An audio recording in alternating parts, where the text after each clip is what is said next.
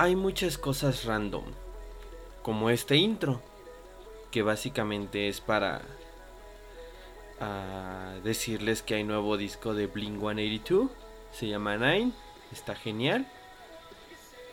Y eso que se ve de fondo es Darkseid.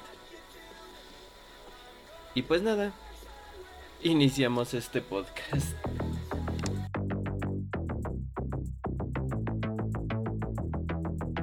After Day Podcast, el podcast semanal sobre música, internet y vida diaria. After Day Podcast. Síguenos en nuestras redes sociales. Arroba After Day Podcast. Facebook.com diagonal After Day Podcast. People, I love you back. Oh, goodness. Oh, somebody's tripping. Like the legend of the phoenix. All ends with beginnings. What keeps the planet spinning? The force from the beginning. Uh, if we come too far to give up who you are.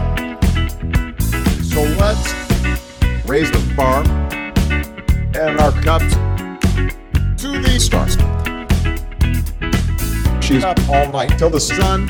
I'm up all night to get some. She's up all night for good fun. I'm up all night to get lucky. We're up all night till the sun. We're up all night to get some.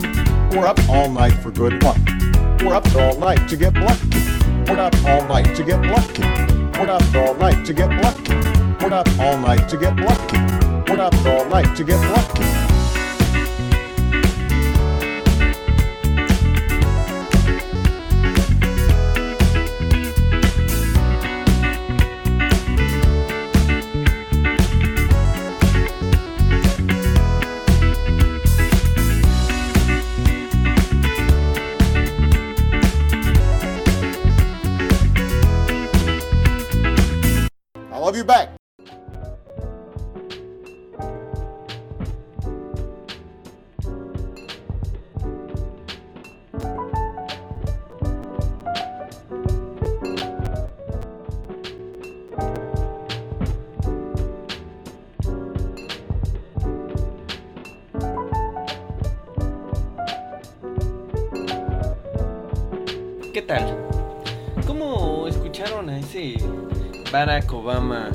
Cantando eh, Get Lucky de... Ya sé, es vieja, pero yo insisto, si en su momento Obama hubiera dejado de... de de lado la vida política y, en- y quisiera o, le hubiese gustado en algún momento em, llevar una vida de, de, de cantante, creo que sí lo hubiera armado. No sé. Pues bueno, bienvenidos al episodio número 8, si mal no me equivoco. No es cierto, y es el 9 eh, de este podcast. Yo soy arroba cloner, pueden seguirme en Twitter. También pueden seguir la cuenta del show en arroba Afterday Podcast en todas las plataformas. Twitter, Facebook, ya tiene Instagram. Y ya está por Gmail. Este, correos también, si quieren mandar. No sé quién ya usa correos. A menos de que sea algo medianamente importante o... eh, no sé. Eh, ¿Cómo están? ¿Qué tal? ¿Cómo va su día? Yo eh, tomando café, ya saben. Como les dije, a veces voy a poder grabar en miércoles. Hoy no es ni jueves, es viernes. Y así. Pero bueno.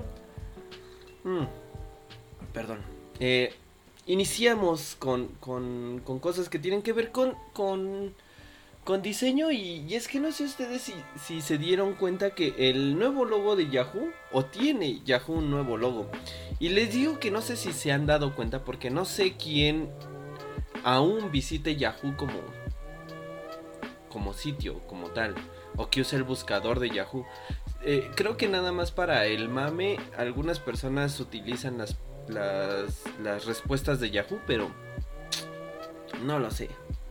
Eh, pues nada, el, el, rediseño viene de la mano de la consultora Pentagram, quien, quien es una eh, reconocida agencia de, o consultora de branding, y ha hecho que el nuevo logo de Yahoo tenga una nueva eh, pues eh, versión más actualizada por así decirlo porque recordemos que el último logo era esta uh, este es, esta palabra Yahoo con serifas una vez más y ahora la han cambiado a sin serifas. Eh, también cambiaba relativamente de, de tamaño la, la fuente o sea cada letra era de un tamaño distinto. Aunque este, en este último creo que nada más eran las últimas dos para, para denotar que se estaba gritando como Yahoo. Y eh, ahora pues, pues no, no ha sido así. Eh, recordemos que ha tenido un par de rediseños, eh, entre comillas, el más notorio ha sido de 2009 a 2013, pero desde que la compañía salió eh, o fue instaurada desde 1995, solo tres rediseños ha tenido. No, eh, no había cambiado mucho desde el 96. Incluso en el 95 eh, se hace un rediseño al 96, el cual varía bastante. Luego regresan en el mismo 96, lo cual se me hace una época muy corta para estar cambiando de logos. 95, eh, 96 y 97, que fueron prácticamente los años en los que Yahoo, digamos que todavía no em, tenía una, una, una personalidad propia. A partir del 97 se, retoma el, bueno, se toma el color morado como color corporativo y el Yahoo de diferentes, bueno, las letras de diferentes tamaños para denotar que se estaba gritando. En 2009 se hace un rediseño que básicamente es tener el logo del 96 y cambiarle de color. En el 96 era rojo, ahora ya es morado como, como el color que inician. Y en 2013 eh, básicamente le quitan las serifas eh, y hacen el mismo logo, ya que tienen igual las letras de diferente tamaño cada una. Ahora se unifica todo con una tipografía más, eh, pues más seria, por así decirlo, porque toda es de un solo tamaño y se le agrega el, eh, esa, esa exclamación al final la cual se me hace un gran detalle ya que tiene la misma inclinación que la Y y al juntarlas, como en algún momento se manejó solo, solo el isotipo, digamos, de la Y con la, con la exclamación, se, hace, se ve muy bonito. Eh, ha sido una, un distintivo de marca ya esta, eh, esta Y con, el, con, el, con la exclamación y ahora se hace más, eh, digamos, uniforme, como les comento, que tiene la misma inclinación que la Y. Entonces, eh, no se me hace feo, se me hace tardío, incluso se me hace bonito el, el, nuevo logo, más, más uniforme, no, no dista tanto de las de, las diferencias de tamaños de cada letra. Y ahora, este, pues no sé, insisto, no, no tengo idea de, de, si alguien sigue usando Yahoo como tal, pero pues será su, decisión. Sin embargo, yo siento, yo siento que es una, una muy buena idea la que, la que se les ha ocurrido a, a los chicos de Yahoo de hacer un nuevo eh, una nueva marca, un, nuevo cambio de imagen del branding. Y pues nada, se me hace curioso que, que, que de alguna manera, incluso hasta cuando, cuando hubo este, esta gran, este gran cambio de paradigma con Yahoo, porque aún recuerdo que cuando lo tomó Marisa Mayer, quien de alguna manera sacó de la, del, hoyo a Yahoo en su momento. Y con la adquisición de Tumblr, que también Tumblr, ay, no sé. Quizá después hablaremos de redes sociales que eh, todos usamos y que ya nadie se acuerda. Porque Tumblr es una de ellas. Aún sigue. Mejor ni hablamos de Google Plus porque eh, no sé si ya me da pena o lo puedo decir con con cierto orgullo que soy primera generación de Google Plus. de cuando se abrió esta beta. Que después fue mutando a una extraña red social que nadie visitaba y que en su momento también Google quiso impulsar eh, haciendo que los comentarios de YouTube fueran solamente de Google Plus, lo cual le enfadó a muchos eh, usuarios y demás. Esto ya es prácticamente como clases de historia del internet. Eh, yo me imagino si, que si en algún momento en las escuelas impartían clases de historia de lo que sucedió con, con no sé, con la revolución o demás, yo creo que en un futuro no muy lejano se va a estar, se van a estar dando clases de historia social, en este caso de lo que compete a las redes sociales y de lo que en su momento fue el Messenger, eh, de Microsoft obviamente, el ICQ, eh, Hi-Fi, Fotolog y ya estoy dando el caso. Por eso mejor nos vamos con la siguiente rola que tiene que ver, fíjense, curiosamente con el con el viejazo que les, que les comento. A lo mejor muchos la han escuchado, muchos no. Disfrútenla de Cardigans, Loveful y así. Eh, disfrútenla, episodio 9 y así.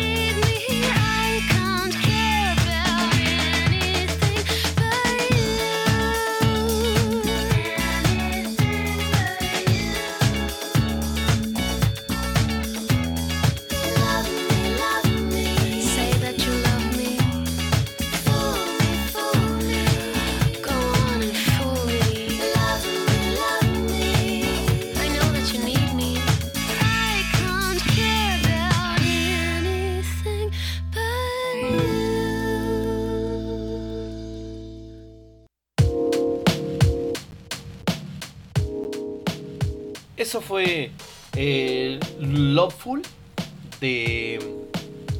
de. Ahora verán, de The Cardigans. Bastante eh, cool esa, esa, esa rolita. De hecho, ah, ya tenía mucho tiempo que no, que no ponía cosas eh, relacionadas con The Cardigans o incluso de Cranberries que se me hacen genialidades de, de, de grupos y así. Y pues nada, continuando con el tema de, diseño, y ustedes han de saber que una de las cosas más icónicas de los últimos años, o al menos de la década de los 2000, 2000-2010 fue el, el, lanzamiento y quizá la renovación de los productos de Apple. Más allá de, de, lo que hayan presentado en los 90, lo cual fue bonito, creo que el 2000 fue un parteaguas para Apple en el sentido de las de las cosas bien hechas. Y creo que se notó más la mano de Jonathan Ive y de algún diseñador que en su momento no se tomó muy en cuenta, que es Tony Fadell. Pues ahora, este último hace públicas algunas de, de los detalles que em, con el que se lanzaron, por así decirlo, los, los tan famosos y nunca bien ponderados eh, iPods que, insisto, son un parteaguas en, en la reproducción musical, incluso en la, en la, industria de la música, es un parteaguas el, el iPod. Pero bueno, en una serie de respuestas que el que Tony Fadell hizo por medio de Twitter, eh, explica de alguna manera o dio a conocer los detalles de cómo es de que hicieron este, este dispositivo, si de alguna manera su forma de verlo, el por qué llegó a ser un éxito. Según él, el éxito de este dispositivo se debe básicamente a que fue lanzado en el momento adecuado, como ocurre en algún momento con el iPhone, y que pues, no sé, eh, básicamente el iPod tuvo solamente 10 meses de desarrollo, lo cual se nos hace uh, ahorita creo que muy poco tiempo. Eh, de alguna manera, eh, le preguntan o, hace la... Sí, alguien le, le, pregunta que si cambiaría algo del, del, hardware del iPod originalmente, el cual fue eh, lanzado. Y eh, él contesta que en lo absoluto, que se hizo lo mejor que se pudo hacer. Bueno, obviamente teniendo en cuenta lo que estaba disponible en ese momento. Y pues nada, se apostó por un eh, producto y el negocio eh, por un procesador de una pequeña empresa la cual se desconocía y que en algún momento no pudo entregar toda la cantidad eh, de procesadores que, pues, que se había que habían acordado. Por otro lado dice que fue eh, sumamente crítico el hecho de que se llegara a un acuerdo con, Toshiba para eh, que esta marca fuera la que suministrara los, los sistemas de de almacenamiento. En este caso era un disco duro literal, pero en miniatura. De hecho, en algunos iPod Classic todavía se siente que cómo giran el disco duro. Y pues nada, em, eh, también dice que en algún momento eh, fue crucial el hecho de que eh, se firmara, bueno, que Steve firmara un, un, acuerdo con Samsung por más de 4 mil millones de dólares para las eh, memorias flash para el iPod Nano, lo cual eh, creo que también es uno de los parteaguas que hicieron para mini, miniaturizar el, el dispositivo. Y la verdad debo de decirlo yo tuve un iPod Nano como de quinta generación. Em, el que era el que no tenía la cámara, una generación antes de la cámara. Era, es, muy bueno, de hecho se, se, me descompuso, ahí lo tengo, no, no funciona, pero, ay, quedaría por, por volverlo a, a, a, ver funcionando, porque era muy, muy, muy bueno. Eh, por otro lado, también se decía que el, los reproductores de MP3 eran lo que podía mermar la, la, venta de música, pero pues, pues nada. Y otra de las cosas que, que explica es también el, el, el, hecho de que fuera compatible con Windows. Al principio recordemos que el iPod era solamente compatible con Mac y esto era porque se uh, sincronizaba por el Firewire. Este pues cable, bueno, no sé si sea propietario de Apple, pero sí era el que más usaba. Y mucha gente dijo, ay, es que como van a pasar al USB, es mucho más lento. Y, ya, y quiero aclarar que en su momento para mí es muy rápido sincronizar alrededor de 5000, 7000 canciones eh, por, por USB. O en ese entonces.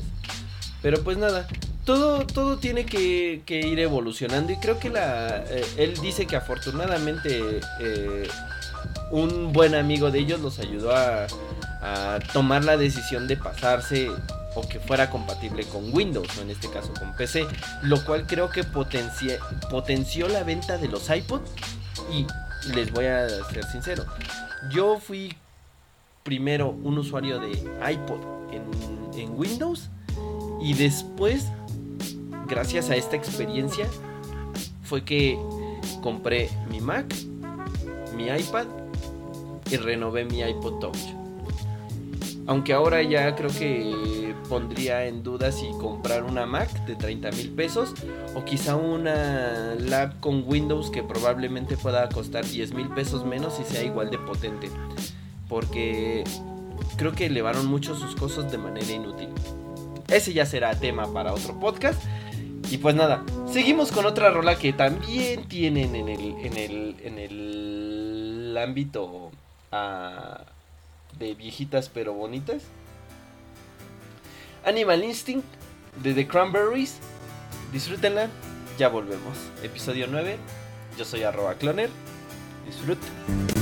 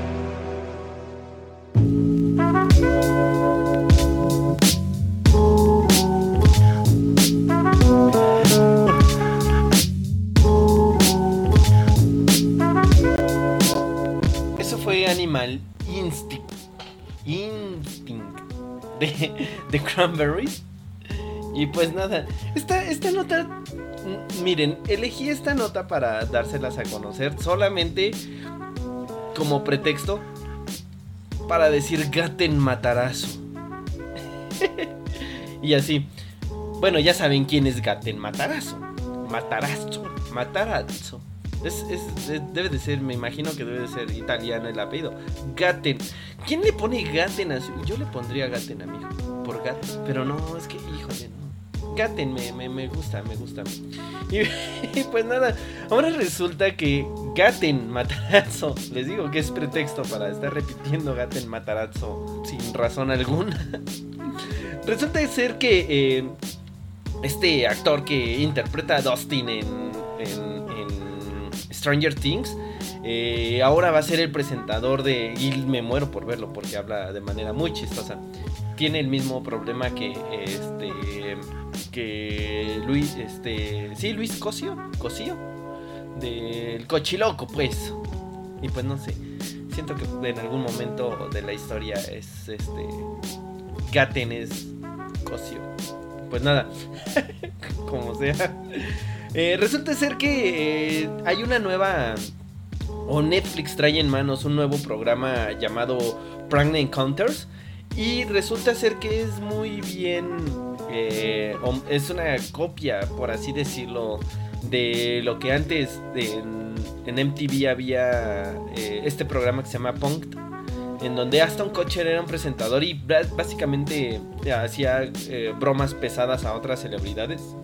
Ahora el, formato es adoptado por Netflix con un nuevo nombre, Prank Encounters, y será eh, dirigido o conducido por Gaten Matarazzo. lo cual es una, no sé, cosa que no sé si sea buena o mala ya que eh, pues sí, a todos nos gusta que nos hagan bromas, ahora también hay que ver el límite de las bromas que de alguna manera puedan eh, ser presentadas en este eh, nuevo show. Por ahora nada más se conoce que va a tener alrededor de 8 capítulos y estará disponible a partir del 25 de octubre.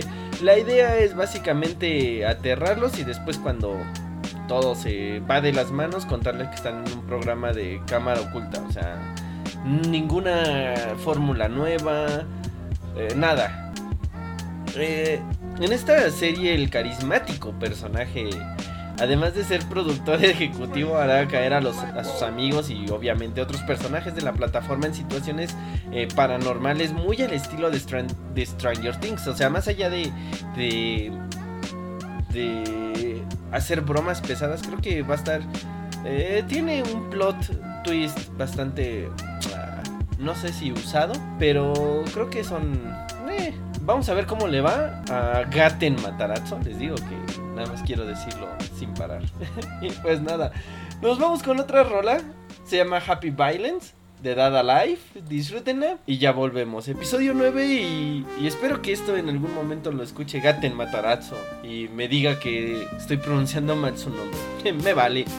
Gaten Matarazzo patrocina este, este podcast.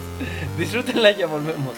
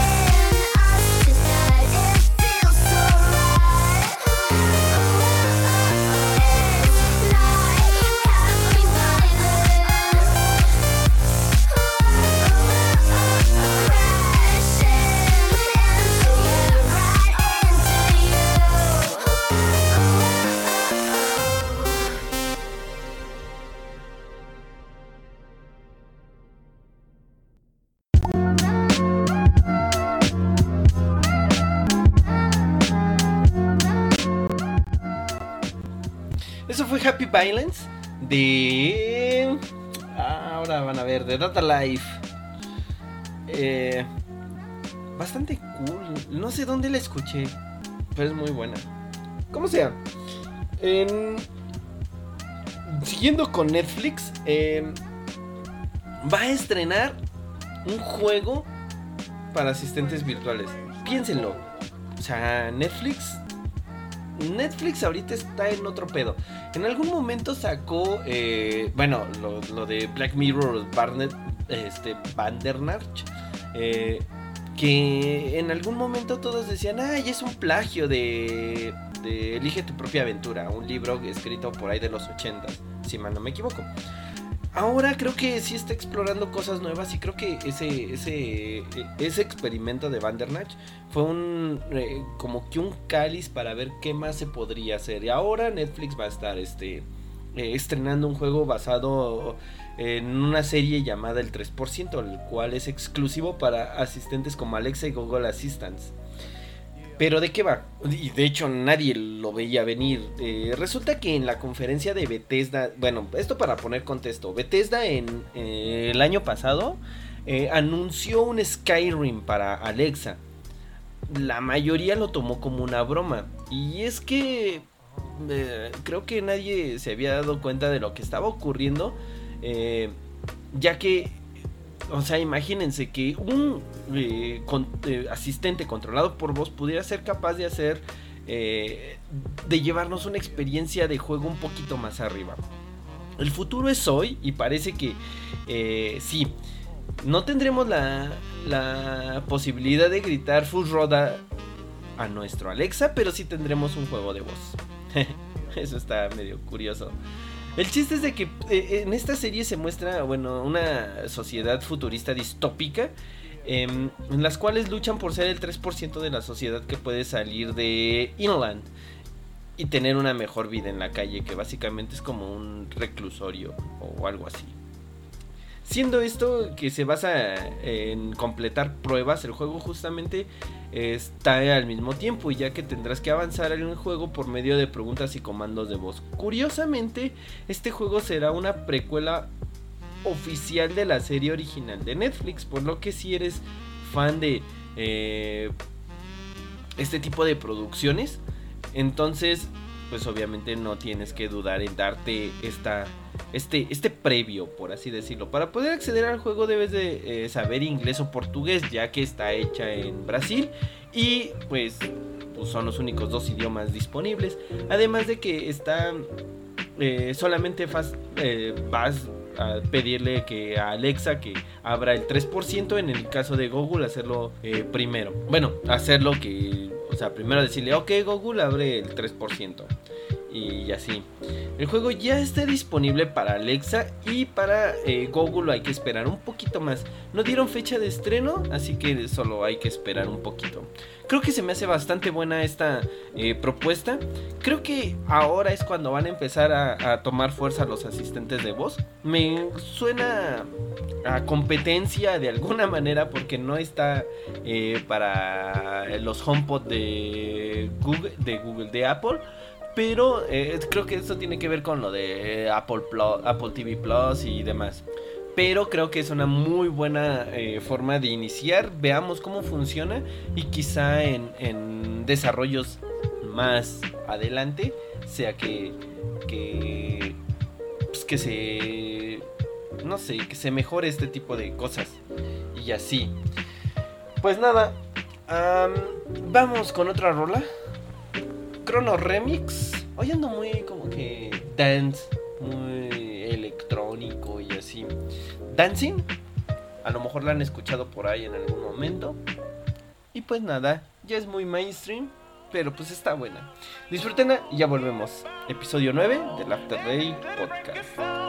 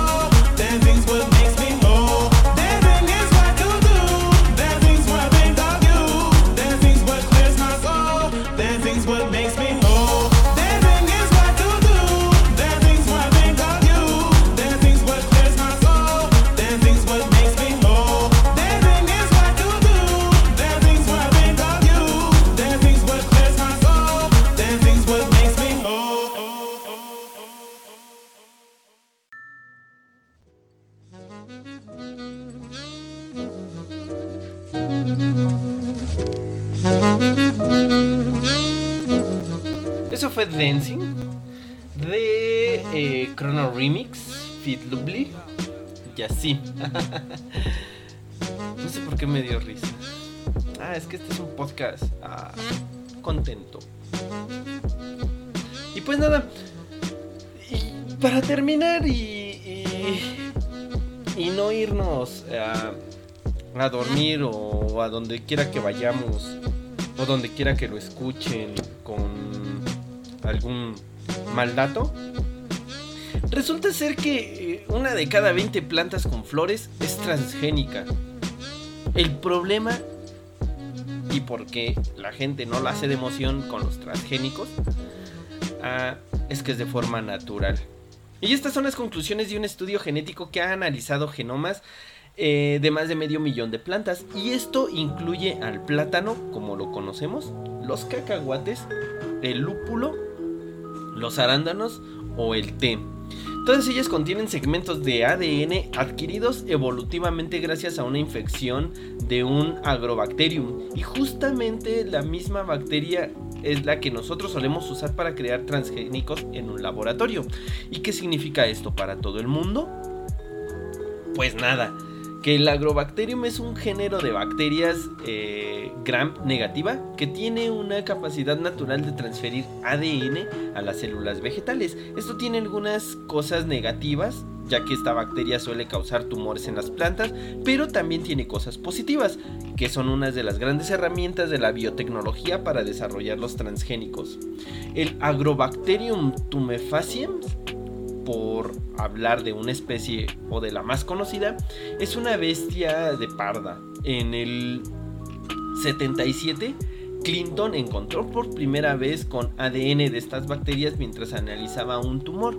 Los siguientes, en los siguientes años, Joseph Shell, Mark Van Montau y el resto del equipo decidieron o describieron el mecanismo que hacía esto posible. Ya para 1983 el grupo de investigadores de Clinton ya era capaz de usar este mecanismo sin riesgo de provocar problemas en las células. fue en ese momento cuando se empezaron a usar los...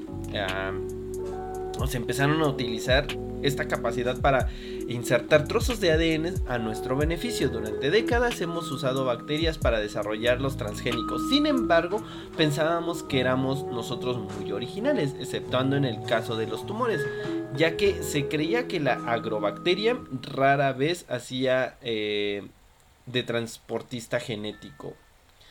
En 2015 un grupo de investigadores descubrieron que las eh, batatas eran transgénicos naturales, es decir, tenían fragmentos de ADN funcional que evolutivamente habían tratado o habían entrado a las a estas batatas gracias a una infección de agrobacterium. ¿Qué es lo interesante? Pues claro que como estábamos extendidos estos transgénicos naturales. Ahora eh, los investigadores han tomado una muestra respectiva de 356 especies de plantas con flores y analizaron sus genomas, entre ellas 15 especies transgénicas naturales. Se puede eh, parecer poco, pero una de cada 20 significa mucho teniendo en cuenta toda la variedad que hay. La noticia es interesante más allá de la curiosidad concreta, ya que existían transgénicos naturales y se puede llevar a un, eh, por así decirlo, revival de estas técnicas en Europa, donde la investigación ha sufrido un paro importante. Pero la legislación deja claro que las modificaciones genéticas naturales no caen dentro de las restricciones. Es decir, que allá ya se había restringido el uso de, de transgénicos por ahí en el Mandarax de los transgénicos explican el por qué de alguna manera son pues malos, por así decirlo. Eh, pero no tanto. O sí, pero no. Escúchenlo, el Mandarax de los transgénicos es un podcast de ciencia, ya lo había recomendado la semana pasada. Ellos tienen, o ellas tienen, una explicación mucho más científica y medianamente seria de, bueno, basta decir que es medianamente, de hecho creo que nada serio, pero explican bastante bien este tipo de temas. Y pues nada, hemos llegado al, al, al fin de este podcast. El spam va a lo bestia. síganme en redes sociales, soy arroba cloner en Twitter, Instagram.